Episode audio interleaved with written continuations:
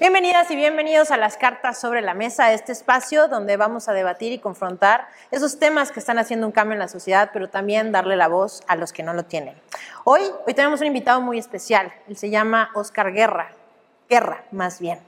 Él es una persona privada de su libertad y nos va a contar su historia, pero mucho más allá de esa decisión que lo hizo estar en la prisión, vamos a conocer cómo ha sido su proceso y cómo quiere ser un mejor ser humano. También, como parte de nuestros patrocinadores, que es Mezcal La Calaca, él está en un programa que es esa alianza con los centros penitenciarios para darles trabajo. De todo esto y los efectos sociales que tienen estos programas, vamos a platicar el día de hoy. No olviden suscribirse en cualquiera de nuestras plataformas, arroba Carla Insunza, escucharnos en donde quieran, porque todos los martes tenemos contenido nuevo. Y cuéntenme, platíquenme, ¿qué tema ponemos sobre la mesa? Este episodio es patrocinado por Mezcal La Calaca y es una producción de Black Media Films.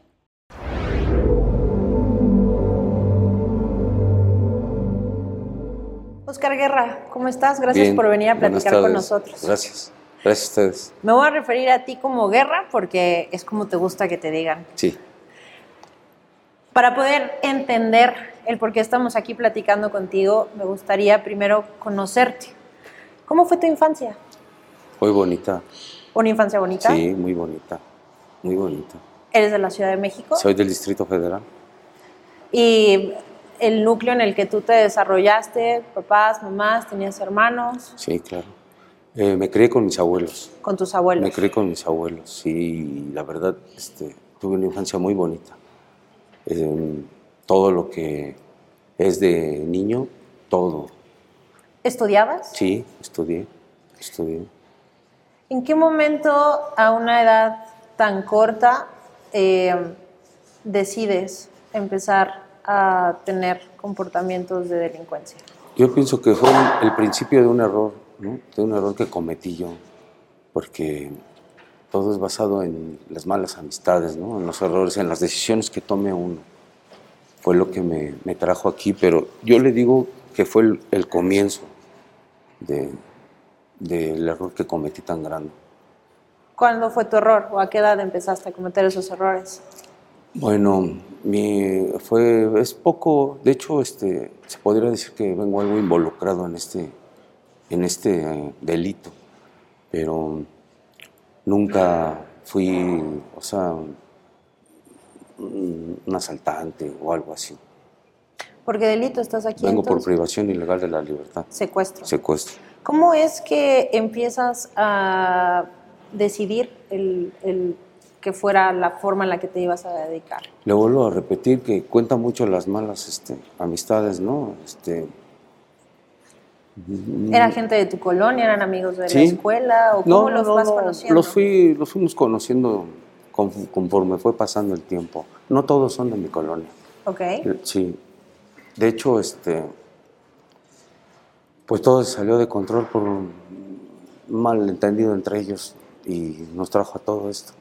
¿Cómo fue ese día? Bueno, ese día fue horrible. Tomar una decisión de que por, ¿cómo le podría decir yo? Por represalias que tenían entre ellos, se le ocurrió levantarlo y se hizo un secuestro. O sea, se le ocurrió levantar a entre una ellos persona. mismos, entre ellos mismos. Sí, ya andaban en una, en una onda de esas personas de que si sabían que uno tenía dinero, levantaban al otro. Ok. Sí, y entonces fue como yo cuando los conocí, me ofrecieron esto, les dije que no, pero que no estaba de acuerdo, ¿no? Que fueron un, un secuestro, ¿no? Y pues, O sea, tú antes, ¿qué hacías con ellos? no, No yo hacías ningún no, tipo de- no, no, no, no, no, no, no, no delinquía con ellos, no. Y entras a prisión a De hecho, yo nunca secuestré ni, ni nada. Esto fue el primer error. No era un secuestro, era un homicidio. Pero como lo recogieron y se lo llevaron, ahí fue donde se puso la privación. Como tal, tú estás aquí entonces por Privación ilegal de la libertad en Nada su más. modalidad de secuestro y homicidio. muere la Sí, persona al lo final. matan. Cuando llegas aquí, ¿qué piensas a la, a la cárcel? Tenías Mm, 23 años, sí. platicábamos. Bueno, pues es un mundo nuevo, ¿no? O sea, llegué a un lugar donde yo no tenía ni la idea de cómo era digamos, hace 26 años, la prisión era muy peligrosa. ¿Cuál fue el primer centro que tú Fue el sur, reclusorio sur. Ok. De ahí me mandaron al oriente, en el mismo 97. ¿A qué te refieres con que era un ambiente muy peligroso antes? La cárcel era muy violenta. Ok. En ese tiempo era muy violenta la cárcel. Sí, ahí, pues, la extorsión, ¿no? A la persona, ¿no? Nada que ver con lo de ahora. Ahora, ¿cómo es la cárcel? Pues tienen una calidad de vida mejor. Tienen una calidad de vida mejor. Desgraciadamente o afortunadamente no se han dado cuenta que hay mucha gente que regresa a prisión. ¿Pero por qué regresa a prisión? Porque son delitos de multas, que los dejen salir se les hace fácil estar entrando y saliendo. Yo sabía que iba a estar muchos años preso, demasiados años, ¿no? O sea, es una sentencia de 41 años. Dije, de mínimo voy a estar 20 años en prisión. Ah. Entonces fue como, yo le puedo explicar que la cárcel era muy violenta y yo me tuve que empezar a trabajar y estar en comisionado para... ¿Cómo te fuiste adaptando? Vienes de un lugar donde, por lo que me dices, tenías una estabilidad eh, con tu familia, no viviste algún tipo de eh, violencia y de repente llegas a un lugar donde pareciera que es la ley de la supervivencia, ¿no? Del más fuerte, donde hay otro tipo de jerarquías. ¿Cómo, cómo fuiste pasando esos primeros días, meses en Antes un que, lugar así? antes que todo, y, y el ser humano es así, ya cuando tiene problemas, eh, le pide ayuda a Dios. Sí, ¿no? Dice, ay Dios mío, ayúdame. Pero lo que me ayudó era de que yo sabía que iba a estar muchos años preso Ah. y que tenía que llevar otro tipo de vida si yo quería este, vivir, ¿no? Porque tenía que ir como en el mar, esquivando las olas de la gente peligrosa y de lo malo para poder llegar a donde estoy ahora. Y que no volverme a involucrar con amistades que fueras a salir al rato con que ya traigo otros años o problemas. Antes de prisión, a los 23 años, ¿estabas estudiando la carrera o algo? No, ya no había dejado de estudiar. Parte de esas malas decisiones. Parte de esas malas decisiones, sí. Yo a estas personas las conocí porque yo tenía un criadero de Rottweiler, Ok. de perros, entonces así los conocí. O sea, a veces perros me gustan y todo, y me fueron jalando y pues acepté, ¿no? Porque no me obligaron, ¿no? O sea, yo mismo ¿Qué acepté. te hizo aceptar? Pues una mala decisión. Pero la curiosidad, el querer ser aceptado por este grupo de amigos, ¿qué te llevó a decir sí y no pensar quizá en ese momento en las consecuencias? ¿Qué me llevó? Pues sí, el estar con, con esas personas, ¿no? El poder eh, compartir los lujos, ¿no? Las cosas que ellos tenían. Se me hizo fácil, era joven y dije, y me di cuenta que no era fácil, que nada en la vida es fácil, porque si fuera fácil, pues todos lo harían. Tú dices que te llamó la atención el dinero y todo. ¿Qué hubiera sido, qué hubiera tenido que ser diferente para que tú no hubieras aceptado? Es una decisión. ¿Pero era por necesidad o solo porque te No, gustaba no. el tener un poco más de lo que ya tenías? Exactamente fue por tener algo más de lo que yo ya tenía, porque no tenía la necesidad de, de robar o de secuestrar o de matar, no.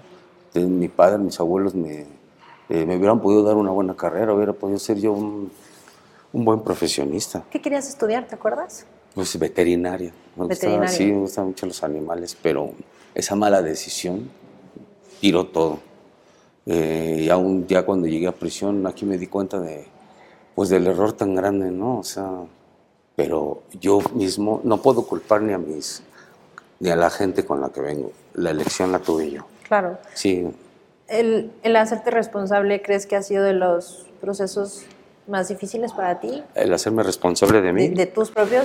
¿O siempre crees que lo fuiste? ¿O en algún momento le quieras echar la culpa a la vida, a Dios, a la Eh, situación? Cuando uno es joven, no tiene la, experiencia adecuada, pero todo es de- derivado de, un- de las elecciones de uno, de, la- de lo que uno quiera hacer.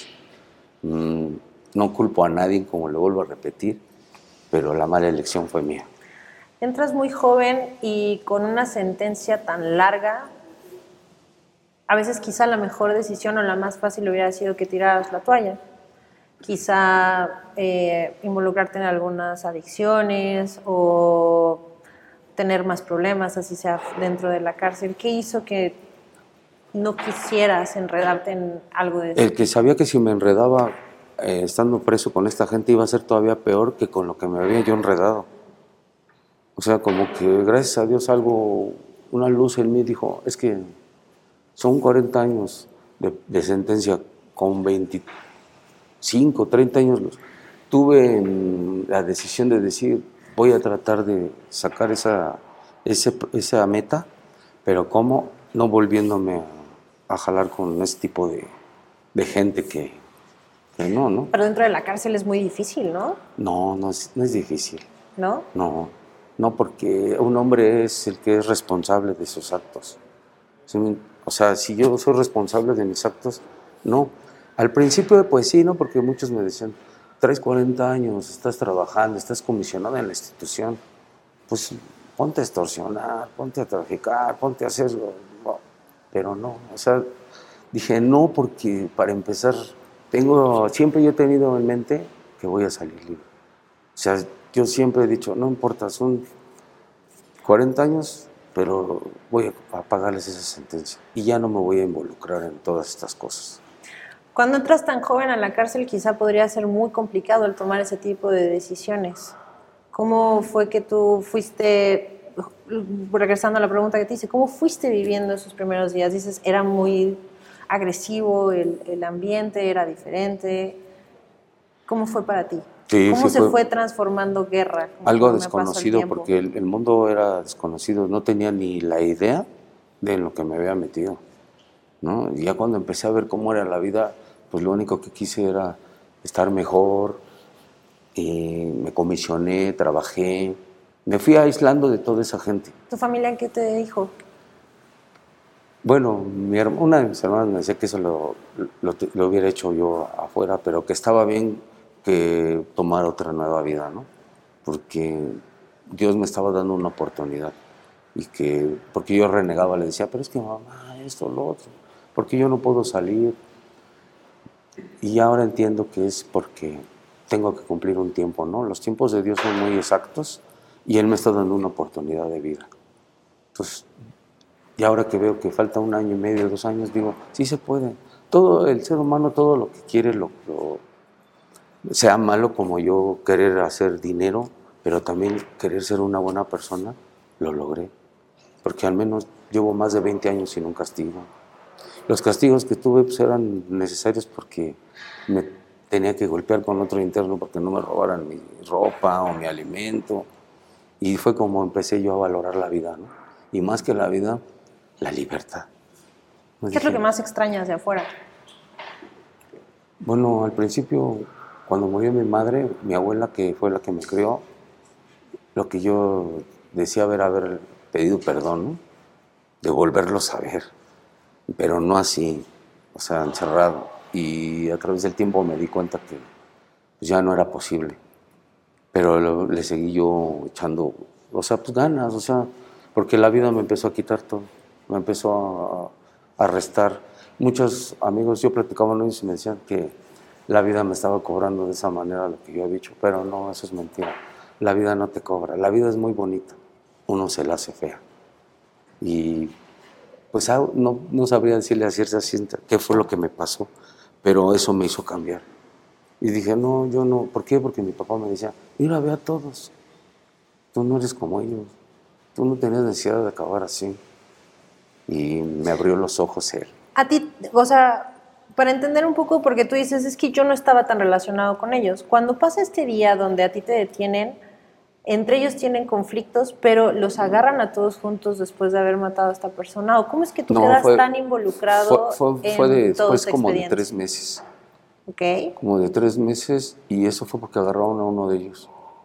¿Tú cómo estuviste esos tres meses cuando sabías que de alguna manera estabas involucrado con todo Bueno, esto? empezaron las discusiones cuando lo mataron. Yo les dije que no, que no. ¿Por qué decidieron matarlo?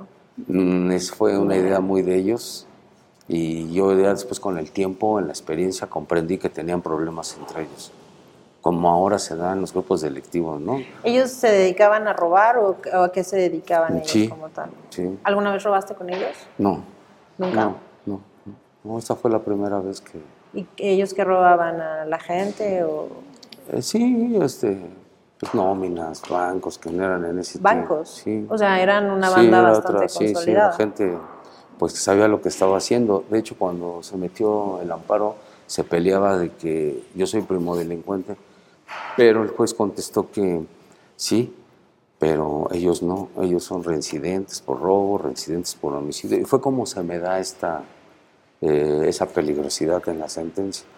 Esos tres meses en los que estabas afuera, pero sabías que había cometido, se había cometido un homicidio, ¿cómo los viviste tú? Mm, ¿En algún momento pensaste en denunciar, en simplemente olvidar ese momento? Sí, sí lo pensé, sí lo pensé, pero sabía que me iban a matar. Sí, O sea, si tú hablabas, te sí, mataban. claro, claro. Sabía que me podía costar la vida. Y de hecho, pues aunque traigo yo también sentencia por el homicidio, pero en el expediente está marcado de que hubo una persona que lo mató. O sea, ni no por órdenes de nosotros ni nada. O sea, él fue el que Por hizo decisión. todo esto. O sea, era un homicidio y pues, era llegar y matarlo ahí. Pero lo, lo recogieron, se lo llevaron y ahí fue el secuestro. Pero no era un secuestro. ¿Cuál es ahora tu sueño entonces? Mi sueño es poder salir libre cuando todavía tenga salud. ¿Cuántos Y años tienes? Se puede Acabo de cumplir 50 años el mes pasado. Y la ilusión más grande de mi vida es que me dio Dios la oportunidad de tener otra vida, ¿no? Que, como le vuelvo a decir, que me resucite, ¿no? Que esa vida que yo tuve ya esté muerta y que me dé vida en esta nueva vida, ¿no? Si yo afuera, eh, por algo sé tu historia, a veces cuando no conocemos todo tendemos a juzgar, ¿no? Entonces, ¿estás preparado para que afuera digan, no, pero es que fue un delincuente y ese sea el estigma? Sí, me he preparado durante muchos años. De hecho, cuando veía que se iban compañeros y regresaban, les decía que pues, está muy difícil la calle, que me decían esto, que hay mucha gente que ya no les da trabajo o ya no confía en la gente, ¿no? Por salir de la penitenciaria de Santa Marta, ahora mucho menos por un secuestro, ¿no? Pero estoy preparado porque siento que esto ya lo pagué. Mi error, mi delito, este, ha sido pagado, ¿no? ¿Cómo consideras que es el Bueno, proceso? ante de- las leyes, ante las leyes, ¿no? Porque todavía... ¿No hay- has pagado contra alguien? No, no me refiero a eso, me refiero a que a los doctores de la- las leyes, pues ellos te ponen una sentencia, un beneficio y tú pagas. Pero a lo mejor esto yo estoy por pagarlo, pero ante la vida sé que fue un error muy, muy grande y una, un tache que no se va a olvidar así nada más, porque sí.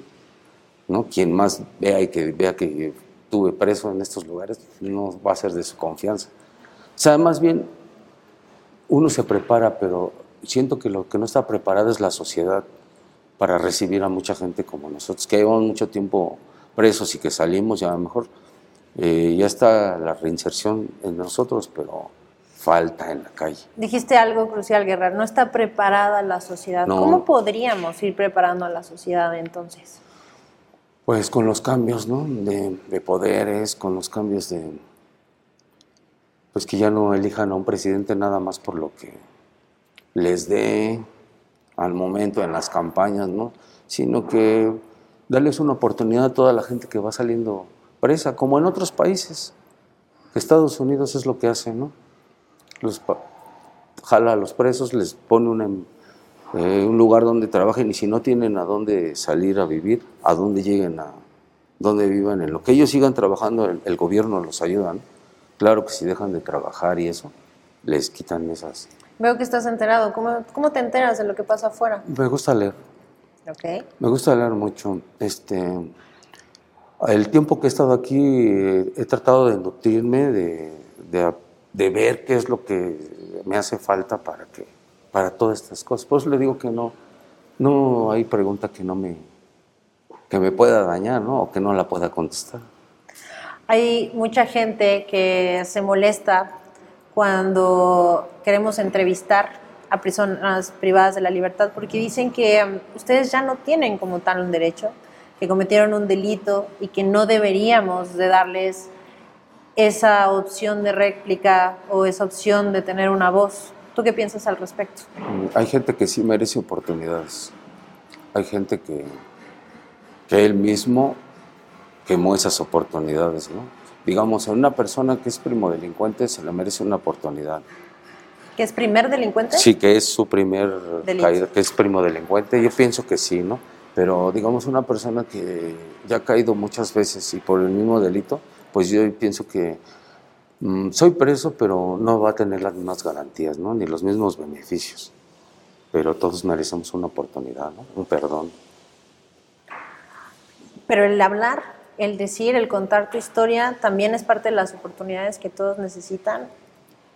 Mm, Pues sí, sí. La verdad, ¿no? Ante todo, ¿no? Me cuentas una cárcel hace un par de años muy cruda. Eh, ¿Qué es lo que ha cambiado ahora en los centros penitenciarios?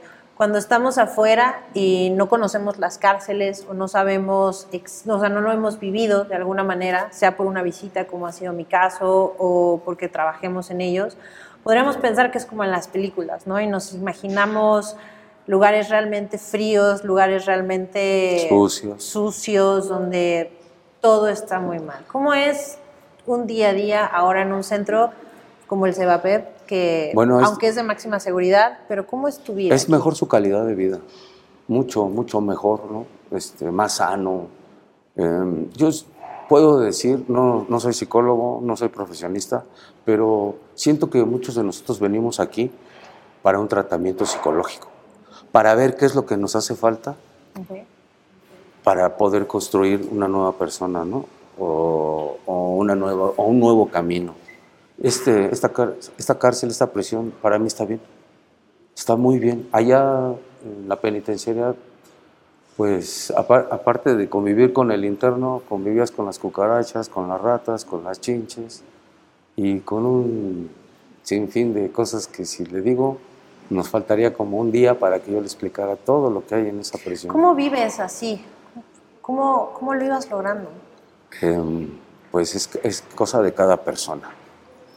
Eh, cada persona elige cómo vivir, cómo estar. Es, es- es una cosa de uno, ¿no? Un- una decisión de uno.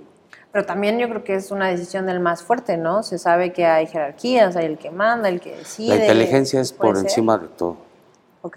La inteligencia es más fuerte que la fuerza y que, que todo, ¿no? Tú sabes lo que hiciste, lo que te ocasionó esto y si lo sigues haciendo, lo que... Pues no quieres verte envuelto en esas cosas, pues tienes que darle un cambio de- a tu vida, pues drástico, ¿no?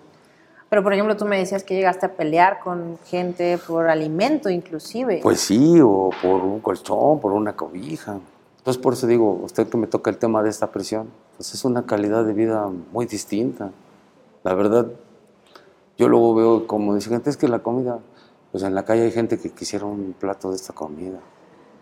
El CEBAPEB es de alta seguridad. Ujú. Es una prisión donde en teoría está gente que le llaman de alta peligrosidad.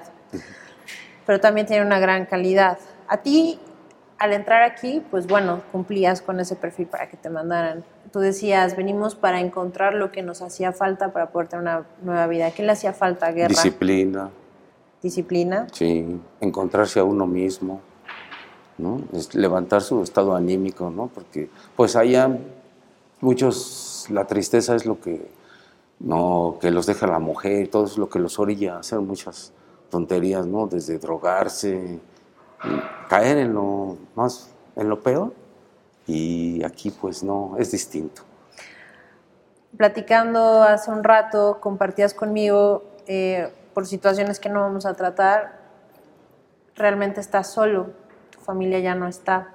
¿Cómo tú llevaste ese proceso ese empuje de decir, bueno, sí, quizá ya no está mi familia, pero yo tengo que seguir? Al principio fue difícil, fue difícil, este, pero aquí tuve mucha ayuda. Hablé con la licenciada Marina Rodríguez Cedillo, que es la directora de este penal, la tutelar, le expliqué mi situación, todo lo que pasaba y todo lo que... y me dieron oportunidades. No puedo decir que, que no, que como todos dicen que nos privan de nuestros derechos, todo. no, la verdad no, pero todo fue en conforme a, eh, mi comportamiento. ¿no? Se, se te da lo que tú pides siempre y cuando lo merezcas, ¿no? Y así que yo diga que este lugar es malo, no. Yo, yo te conozco, Guerra, a ti y a los compañeros por este programa que es volver aliados a las empresas y darles trabajo dentro de aquí. Platícame cómo este mm, proyecto ha cambiado su vida o les ha ayudado en su vida. Bueno, eh, nos ha ayudado a hacer nuestra, nosotros nuestra misma red de apoyo, ¿no? Eh, como en caso como el mío y de unos compañeros, no tenemos visita, volvemos a lo mismo y nos ayuda tanto en terapia para estar despejados de problemas o poder solucionar los problemas, porque para solucionar un problema debes de estar tú bien. Si no estás tú bien, no está bien nada. No puedes, estar, no puedes decir que no hay esto, por eso estoy así, no. Entonces, el trabajo nos ha ayudado a crecer como persona, ¿no? Eh, y a qué, a formar yo que ya voy para la calle para poder salir y aunque sea rentar un cuarto en una azotea y no salir a, a luego, luego a, delinquir. Eso es en lo que a mí me ha ayudado. Y aparte, es como el ajedrez, estar ocupado en algo, ¿no? Estar pensando, salirte de, de los pensamientos de la prisión a tratar de hacer, forjar qué es lo que quieres para cuando tú salgas. Es, no encuentro la palabra pero te ayuda mucho. No tanto por, una, por un, algo remunerado que te paguen, sino te ayuda a crecer, ¿no? A estar tú más, más consciente de la situación, ¿no? ¿Qué, ¿Qué, proyectos tienen aquí? Atrás de ti está la marca que han hecho que se llama Hazme Valer, que es todo lo que ustedes van eh, haciendo dentro de estos centros y que ahora en diferentes plataformas como Mercado Libre o en su tienda institucional los pueden ir comprando. ¿Qué otras cosas hacen? Aparte de lo que las empresas pueden ponerlo, ¿qué más hacen? Se hace artesanía, se hace este, bolsas de papel, como usted dice, costura también. En, en, otros centros hay lo de las pinzas de las ropas, los vasos de plástico, las garras. Hay mucho, mucho, mucho trabajo en las empresas aquí adentro. ¿Qué le dirías a las personas que rechazan este proyecto? ¿Qué les diría? Pues, no, tienen idea, ¿no? De, ellos mismos están marginando, ¿no? De, cambiar su vida. El que no quiere trabajar es también, es muy respetable, pero pues no tiene ganas de salir adelante, ¿no? Pero más allá de las personas dentro de eh, algún centro, a la gente afuera, a las empresas que inclusive en un contrato tienen, si viene algún trabajo hecho por un centro penitenciario, no podemos consumir tu producto. A las empresas que eh, rechazan eh, entrarle a este tipo de proyectos porque, porque es gente que en algún momento cometió un error y mm, no les Sí, no le den la oportunidad, pues lo veo un poco mal. Un poco mal porque también tiene derechos la persona, ¿no? Porque ya saliendo libre, pues él ya pagó su, su delito, ¿no? Y se le debe de tratar como... ¿Cómo, cómo puedes tú asegurar que no vuelven a hacerlo? Mucha gente dice, no, pues es que ya, quien lo hizo una lo hace diez veces, ¿no? Ah, bueno, no le podría contestar por otras personas, pero por mí, pues sería muy tonto que después de tantos años, ya no estoy joven, yo si regreso con otro delito como este, pues aquí voy a morir. Y es lo que yo no quiero. O sea, mmm, pues es una decisión de cada quien. Pero la gente que entra y sale es porque realmente no ha entendido la lección. Yo pienso que los que salen y vuelven a delictirse es la gente que le dan poca sentencia. No quiero decir que eleven las sentencias, sino que en mi caso una persona como yo que casi va a estar tres décadas preso, pues entiendes porque entiendes. Hablabas de un centro como, eh, por ejemplo, el Oriente, la prisión del Oriente, que son como 7 mil presos, un poco más. Aquí la población es mucho menor, hablamos de unos 700, pero ¿qué crees que es lo que está pasando en nuestra sociedad que en vez de disminuir, estamos aumentando la gente que cae en la cárcel? Lo que le digo, esos programas de que sacan a la gente que va por delitos menores, que son los que están entrando y saliendo, se les hace fácil mucha gente que no tiene a dónde ir a vivir, y se le hace fácil vivir en la prisión porque ya se acostumbraron a esa vida. Pero yo me he dado cuenta que hay mucha gente crónica, enferma, como los del VIH, gente que no tiene para comprar su medicamento en la calle y delinquen o hacen cosas para estar presos. Aquí todo es gratuito. O sea, ¿crees que es una cuestión también mucho de necesidad de por qué la gente reincide? Mm. Es que, digamos, lo que no es tanto la necesidad, sino de que dejan ir a esa persona que, que regresa cada rato. O sea, los vuelven a dejar ir. Un proceso, un año, dos años, los vuelven a dejar ir. Y como lo ven fácil, lo vuelven a hacer y lo vuelven a hacer. Se les hace fácil regresar. Ahora ya muchos grupos delictivos o mucha gente ocupa menores para poderlos sacar rápido o para que vayan a un tutelar y es lo que la gente está echando a perder eso. Tú que tomaste una mala decisión, ¿qué crees que es lo que haga que tomes una mala decisión como un niño de 15, 16 años que decide ir a robar, que decide a veces hasta quitarle la vida a otra persona? ¿Qué crees que es lo que ahorita nos está faltando para que estos jóvenes no decidan que la delincuencia es el camino? Mm. Más educación, otros programas. Sí, más conciencia ¿no? de la gente, ¿no? pero más que todo, pues parar, parar a los grupos delictivos, que son los que sería un golpe muy fuerte, ¿no? Para el país, ¿no? Pero... Guerra, yo no sé si esto lo has llegado a ver aquí, eh, si estás familiarizado con las series, por ejemplo, de narcotráfico, de delincuentes, que se han vuelto muy famosas en México. ¿Las ubicas un poco? Algunas. ¿Tú qué opinas de esta apología del crimen que se viene haciendo, donde ahora los, delincuentes son eh, pues, las superestrellas, donde los plantean de una forma diferente y donde inclusive eh, pareciera que la delincuencia te brinda una vida llena de lujos, de, todo lo bueno, eh, cuando en realidad no es así. Pues por el momento te da ese tipo de vida, pero pienso que tú metiéndote ahí ya estás sentenciado, ¿no? Tanto de vida como de libertad, porque caes a la cárcel, pues es bueno para ellos, pero los acaban matando, es peor, ¿no? ¿Qué opinas de cuando contestan que prefieren un año así que toda su vida pobres? Yo cuando llegué a prisión oía mucha gente que decía eso, que ellos hubieran preferido haberse muerto que, que caer presos, pero muchos que estamos presos sentimos que nos están dando una oportunidad, ¿no? De tanto de vida como para que ubiquemos qué es lo, lo bueno y lo malo. ¿Cuál ha sido el momento más difícil que has vivido aquí adentro? El momento más difícil. Pues yo pienso que cuando perdí a mi esposa y a mi hija. Pero difícil, difícil, cuando una vez me puse malo y estuve en el hospital solo es, son cuando tú te encuentras solo, es lo difícil, ¿no? Y cuando te, enseñas a que no estás solo, que estás tú, ya no es difícil nada. La única cosa es experimentar el momento y sacarlo adelante porque ya no hay momentos para debilitarse. ¿Tirar la toalla alguna vez fue una opción? No, ya no. ¿O nunca? Nunca, nunca pensé ni en matarme, ni en llenarme de más años, ni no, no, no, no. Siempre esas palabras de mi padre en paz descanse, de que me dijo, tú no eres igual que todos. Tú eres el mejor de mis hijos, no sé por qué acabas así. Eso a mí me, me hizo cambiar.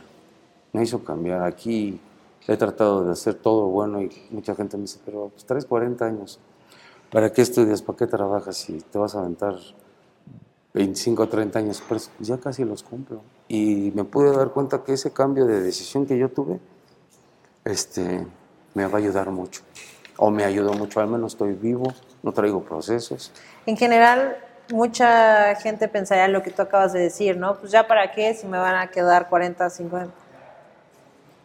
Eh, al final, ¿cuáles han sido esos grandes éxitos que has tenido? Así como ya sabemos tus peores momentos, ¿cuáles han sido tus grandes éxitos aquí? Mm, el saber que me tengo a mí mismo, ese es el primero. Otro de mis éxitos el poder haber soportado todos estos golpes de la vida, ¿no? Porque la verdad, al principio yo ya no sabía qué hacer, pero después me di cuenta que la misma vida me dio herramientas para seguir adelante. Y que por, tengo que seguir adelante porque no soy nadie para decir ahorita ya no, o me quito la vida. De hecho, no tengo valor para quitármela. Tengo más valor para afrontarla. Mi padre me lo dijo, un hombre es el que es responsable, entonces ahora responde, paga ese delito. Y es lo que trato de hacer.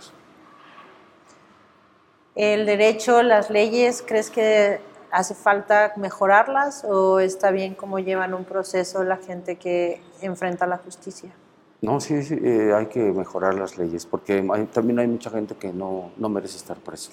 Dicen las estadísticas que a veces más de un 70% de la gente dentro de prisión es inocente. Yo ¿Tú qué me- opinas? cuando llegué me di cuenta de que había mucha gente que, que no merecía estar presa o porque son pobres o no tienen para pagar un licenciado o una multa, los dejan presos.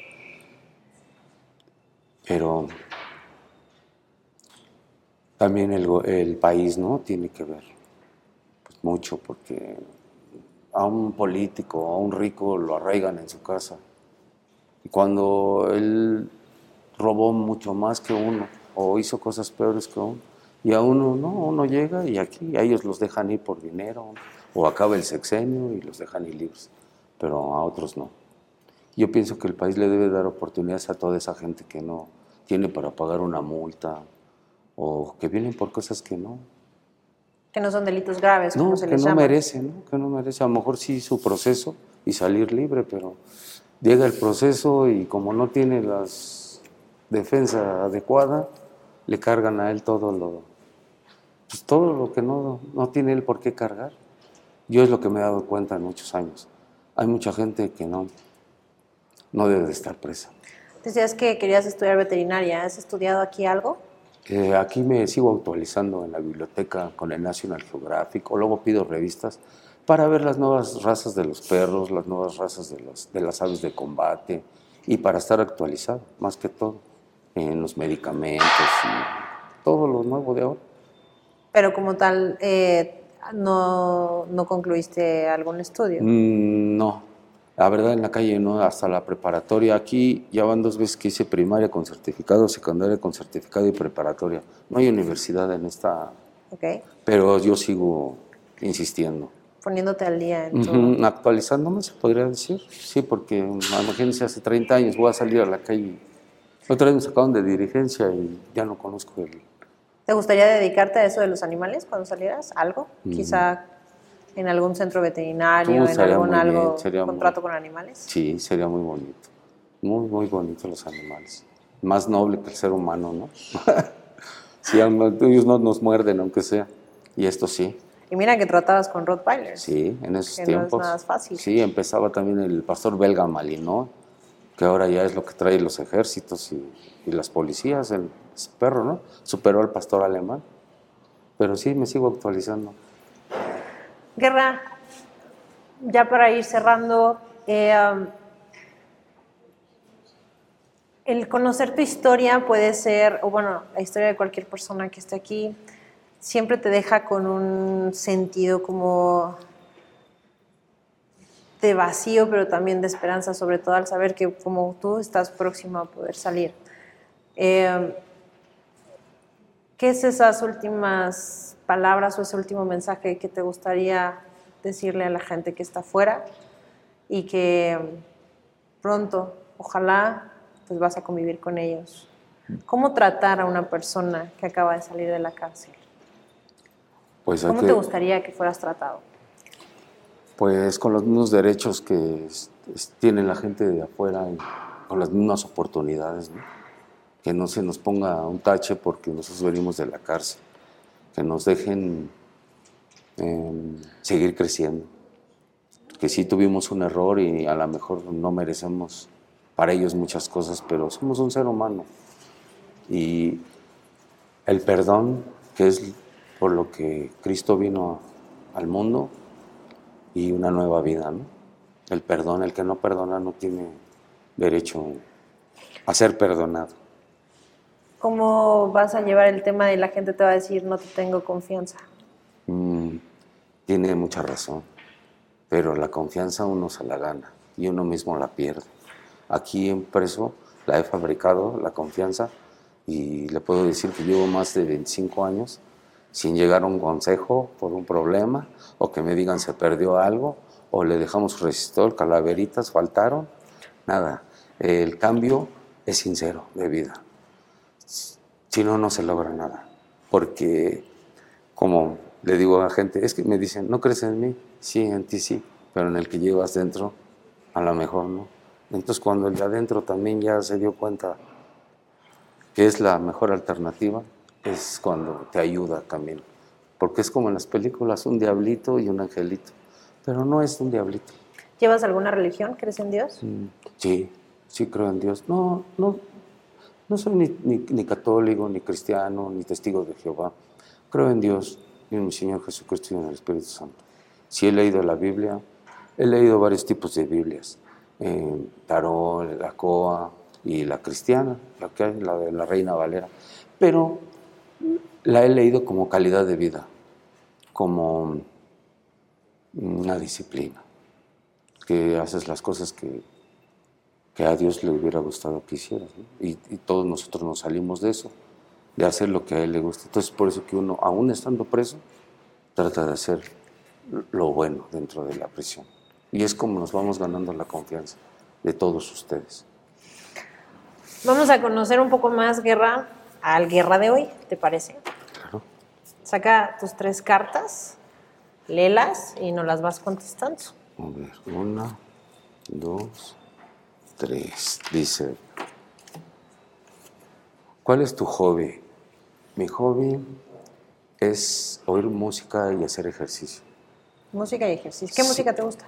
Mm, me gusta mucho Sade, Chacatá, mucho que traiga influencia de jazz. Ok.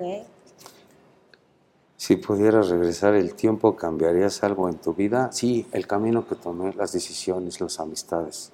Sí, sí, la. Mm, yo a mí no. La vida es, lo vuelvo a repetir, es muy bonita. Yo fui el que me la hice. Mal hasta la fecha, yo cada día que despierto digo, ay, gracias a Dios es bien bonito volver a ver el día, ¿no? A que no sé el día de mañana si ya no. Sí, el lema favorito. ¿Cuál es tu pregunta, perdón? ¿cuál es ¿Tienes alguna frase o lema favorito? Mm. Sí, últimamente digo que la mentira es una conducta del cobarde, ¿no? Perfecto. Pues, Oscar Guerra, gracias por platicar con nosotros y ojalá que puedas salir pronto y te deseo mucho éxito cuando estés afuera. Gracias. Esperemos nos den las oportunidades para seguir trabajando. Tenemos mucha necesidad de salir adelante. No necesidad económica, sino de crecer también, pero de crecer como persona, de que vean que podemos, pueden confiar en nosotros, ¿no? Darnos un trabajo y como yo, mucha gente no va a volver a, a delictir. Sí, eso sí pues ojalá que mucha gente te escuche y se anime a estos proyectos. Eh, vamos a dejar en la descripción toda la información sobre eh, Hazme Valer, que es esta marca donde en diferentes lugares, eh, plataformas también se está vendiendo todos los productos que la gente privada de su libertad está haciendo en diferentes centros penitenciarios. Y también vamos a poner toda la información si eres un empresario, si tienes una pequeña empresa, alguna asociación y quieres entrar a este proyecto y dar trabajo pues siempre, siempre va a ser, como bien lo dice Guerra, muy bien recibido. No importa eh, qué tanto o qué tan eh, grande pueda ser tu proyecto, todo aporta. No olviden suscribirse a cualquiera de nuestras redes sociales, arroba Carla Insunza Oficial, y díganme, platíquenme qué tema vamos a poner sobre la mesa.